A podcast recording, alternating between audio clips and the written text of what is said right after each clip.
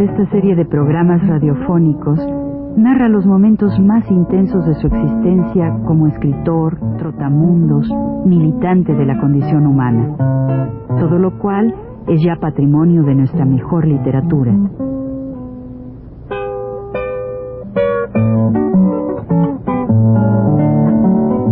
Con ustedes, Juan de la Cabada.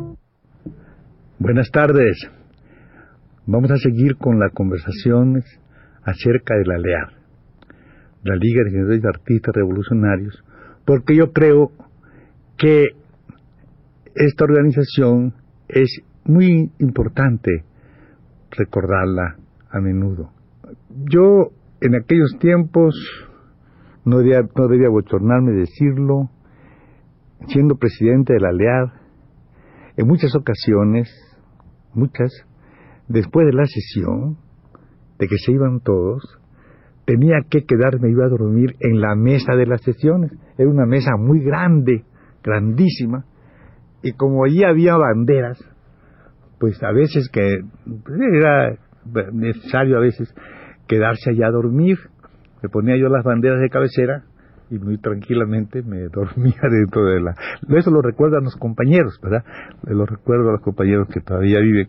Y siempre porque en la mañana, pues ellos me veían, bueno, en la mañana no tan tarde, porque me levantaba yo antes de que viniera cualquiera, pero siempre había un compañero ahí que cuidaba el, lugar con su esposa, vivía en un tapanquito arriba, se llamaba este compañero Mariano Herrera. De manera que estaba yo acompañado, de todas maneras, no, pero dormía yo ahí en la mesa, muy, una mesa roja grande, ¿no?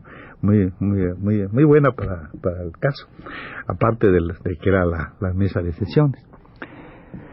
De aquel tiempo, de aquel tiempo, pues, nos queda a nosotros recordar mucho también estas luchas que existían, estas luchas contra el fascismo, estas luchas que a socapa de, de, la libertad, digamos, en México, ya en la época del señor de, de, Rodríguez, fue, favoreció bastante a ese grupo llamado la ARM, que se llamaba Acción revolucionaria mexicanista, que era un grupo fascista, y claro, enemigo de los sindicatos y además agresivo. Usaban unas macanas que traían aquí en la cabeza una, una, una rueda dentada, cuando te dan un golpazo en la cabeza te la, te la abrían, ¿verdad? Era, ese, era esa cosa. Y, y llegaba a suceder que nosotros un poco bisoños, un poco no muy, pero digamos que no éramos, no teníamos gran malicia en estas cosas, ¿verdad? De, de, de este tipo de lucha mezquina, pues dábamos las sesiones y de repente llenaba el local, estábamos muy contentos, mira, mira cuánta gente vino, bueno, qué bien, mira, mira nomás y tal. Y empezábamos nosotros a nuestras cosas, de repente se levantaban estos provocadores con sus marcados y hay un lío ahí de, de silletazos y de cosas, hasta sacarlos del local, bueno, toda esta lucha, ¿no? era una lucha un poco física y teníamos nosotros que hacerlo, porque además la organización, si alguna, si tenía algo, en su declaración de principio, lo, fundamental era, claro, la lucha contra el fascismo, contra el nazismo, ¿verdad? que en México prosperaba por medio de la casa alemana, por medio de la propia embajada. Nosotros participábamos en eso físicamente, ¿verdad? A veces les apedreábamos la las embajadas alemanas y les tirábamos botellas con, con cosas adentro y cosas, bueno, muchas ¿para qué las cuento? Pero bueno, era esa, era esa lucha, ¿no? Y ellos pues también, claro, agresivos y, y, así. Eh, bueno, esto es bueno recordarlo porque así, así, así fue y, además el objeto de la organización era precisamente hacer un trabajo cultural y todo eso, pero sin descuidar que había esta, esta situación de hecho, es decir, el, ascenso del nazismo en el mundo, ¿no? Era, era cosa. Y bueno, vamos a esta, estas cosas se ocurren, pero al mismo tiempo nosotros hacíamos mucho trabajo, mucho trabajo. Voy a contar nada más algún episodio de estos. Por ejemplo, hablé de me quiero acabar así un poquito con, él, que es una persona que yo le guardo muchos recuerdos buenos. Y claro, este, pero eh, hay que tener en cuenta el carácter de, la, de, las personas donde se forman, etcétera, porque no es lo mismo la, la, formación de un escritor mexicano, de un muchacho que lucha en México, que la de un, digamos, norteamericano, es diferente, ¿no? Y de eso vamos a, de eso vamos a platicar. Eisenberg entonces, como hombre de teatro, pues trató inmediatamente de levantar las actividades teatrales. Y entonces él, pues, él convocó, nos invitó a que hiciéramos, pues, en la asamblea, en la asamblea, propuso él que hiciera una actividad de teatro y él se autopropuso como director de, de un grupo. Y no sé por qué, porque realmente yo no soy director de teatro, pero en ese tiempo pues a uno le dicen que lo haga y uno dice, bueno, está bien, ¿no? Entonces, en eso me nombraron a mí para yo integrar y dirigir otro grupo. Él, naturalmente, mucho más avesado que yo a estas cosas, sabía que a donde debía ir es encontrar gente que le respondiera inmediatamente a la, a, la actuación. Y entonces escogió a Nacho Aguirre, a, a Diego Marisquierdo, a pues a los Álvarez Bravo, es decir, a un grupo de gentes artistas ya, ¿verdad? Y que eran capaces de venir y tenían tiempo para eso. Yo que yo iba, iba tenía idea que se yo había propuesto una obra que se llama Plomo. Todavía un día no, la publiqué hace mucho tiempo y quién sabe ahora que estoy rehaciendo mis nuevas cosas vuelva a publicarse la, la cosa esta de Plomo. Este Plomo era voy a contar rápidamente la cosa.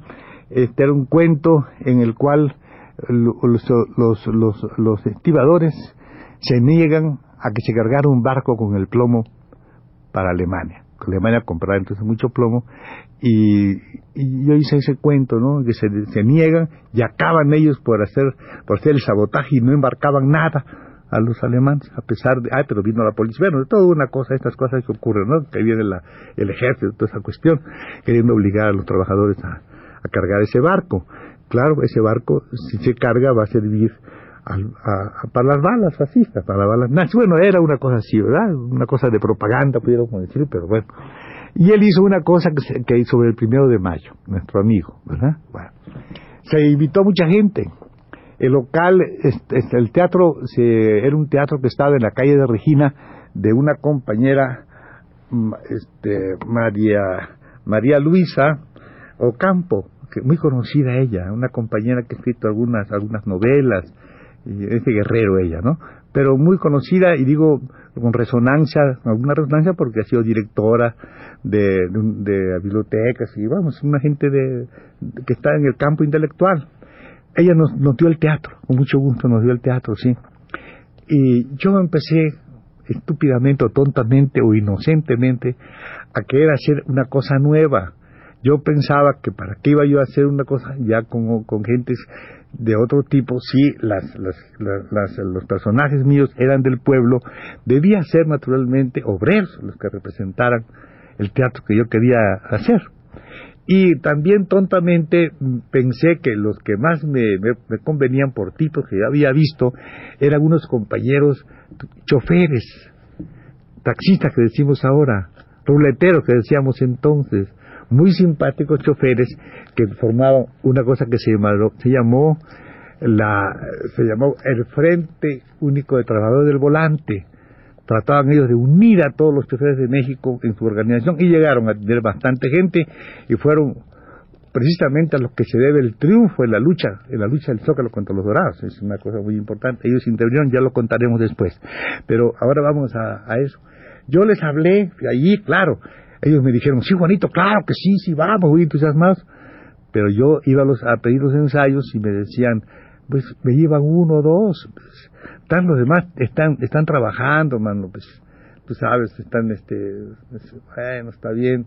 Al día siguiente volvía yo, y también uno o dos, pero otros, no los mismos, otros, y así fue, pasados el tiempo, y realmente, pues, yo lo descuidé bastante, no sabía que esto, bueno, no tengo idea, no tengo noción del tiempo, y no sabía que, eh, que un señor norteamericano sí está trabajando, y sí está con el tiempo, y sí está haciendo la cosa para presentarla un día determinado. Y yo naturalmente, pues no, ¿verdad? Si no van, pues no van. Algún día se hará, ¿me entiendes? Pero pagan los meses, digamos un mes o cosas así. Cuando de repente se anuncia el acto y se dice que se va a presentar en el teatro este, de Regina la obra del señor eh, Manuel Eisenberg y claro la mía también, ¿verdad? Se va por añadidura, se va ahí. Bueno, yo, yo, yo estoy consciente de que todo el mundo sabe que yo no voy a hacer nada. Yo estoy consciente que todos van a decir, pues no, Juan no va a hacer su obra porque no lo ha hecho, vamos, es la cosa, ¿no? Pero yo fui, claro, a ver la obra.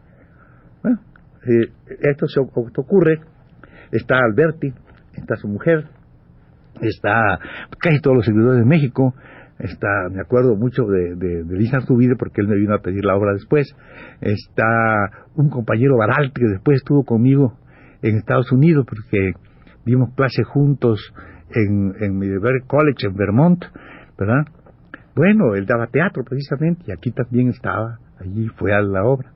Yo llegué y muy bien, vimos la cosa de nuestro amigo Eisenberg, pues desarrolló, desarrolló, realmente la obra sin, sin pena ni gloria. Digo, la, verdad, la verdad, no, muy bien, aplaudimos todo eso, pero no quedó un impacto en la, en la, en la gente, no, no tuvo esa resonancia que de un estreno, ¿verdad? Una obra estrenada.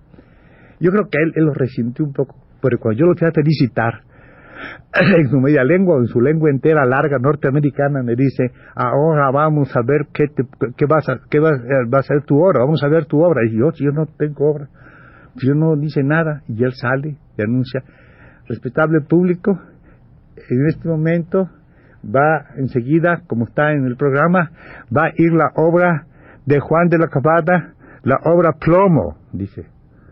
Bueno, yo lo que hice únicamente fue tomarme un trago de coñac muy largo, eso sí me acuerdo había coñac allá adentro, y salí, salí bastante risueño, ¿eh? que yo dije que, y les dije, va, voy a representar, va, se va a representar una obra mía en este momento.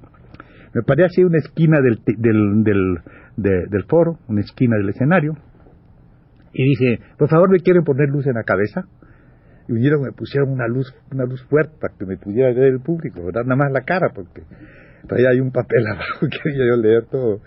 Y le dije, este señor Baralt, ¿quiere usted a favor de subir aquí al escenario? El señor Baralt, ¿para qué? Dice, porque usted, usted va a ser el juez, va a ser el jurado de esta obra mía. Mucho gusto, salió, le puse una mesa, se sentó el señor Baral, estuvo allá. Entonces eh, dije a todos, ¿no? En este momento, señores, va a empezar la obra. Ustedes están viendo subir al escenario fulano, fulano, un niño, todo lo que es la obra, ¿verdad? Un niño, la madre del, del niño, el marido que está desesperado porque es estibador, trabaja en los muelles es, es, y, se, y, se, va enseguida, se va al muelle, este, y, y, y vamos a empezar este, esta obra que se llama Plomo. El niño fue a comprar el pan. Ya llegó, ya llegó, ahí está entrando al castillo irás y no volverás con el muchacho. Bueno, hacía yo los golpes, le daban las nalgadas al niño. Bueno, toda la historia la voy contando y la voy desarrollando y cada quien habla, no, que yo, y todos van, hago las voces. ¿Y qué te parece que fue un éxito? Aplaudiendo a la gente y vino corriendo, dame la orden, dame la. Vino Lisa se la di ¿verdad? Y fue un éxito del demonio con muchos aplausos. La obra la representé yo solito. ¿Qué te parece? Bueno, hay cosas así, ¿verdad? Como estoy un poco así en un compromiso de su manito, tiene que salir uno, ¿verdad? Como sea, ¿verdad? Como pueda. Y fue muy bien, bueno. Yo no traía ese día un centavo. Voy a acabar enseguida. No traía un centavo y me fui a un café que estaba a la vuelta en la calle de 5 de febrero y ahí me encontré a mis compañeros. Estaba Alberti, que estaba muy, emocionadísimo, estaba de verdad. Y me invitó a dos, salí y dije, ¿dónde voy? Yo no podía ir a mi casa, estaba muy lejos. ¿Quién estará despierto? Dije yo, Eisenberg. Y me fui a casa de Eisenberg, toqué el timbre, sale, ¿qué? Dice, yo, dije, subí. Yo, hermano, dije yo así, sí. es únicamente en México puede pasar cosas así. En otro país del mundo dice responsabilidad, irresponsable. Tú irresponsable. Eso te hubiesen dicho y no aplaudir nada. ¿eh? ¿Qué, qué? Digo, mira, mano, yo no vine a que me regañes ni nada ni a tener lecciones. Yo vengo a que me des una cama para dormir. ¡Ah! Dijo, y entonces hizo un botón así y cayó la cama. Y ahí dormí. Esa es la historia. Contaremos después en la siguiente lo que sigue de la LEAR.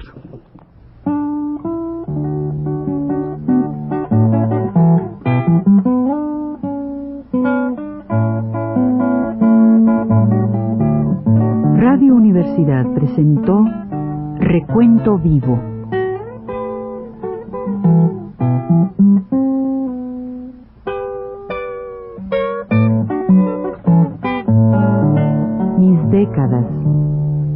Juan de la Cabada.